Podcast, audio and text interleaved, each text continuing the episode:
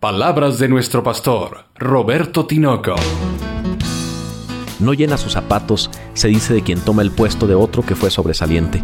Jamás la comparación hace justicia porque solo eres experto en ser tú.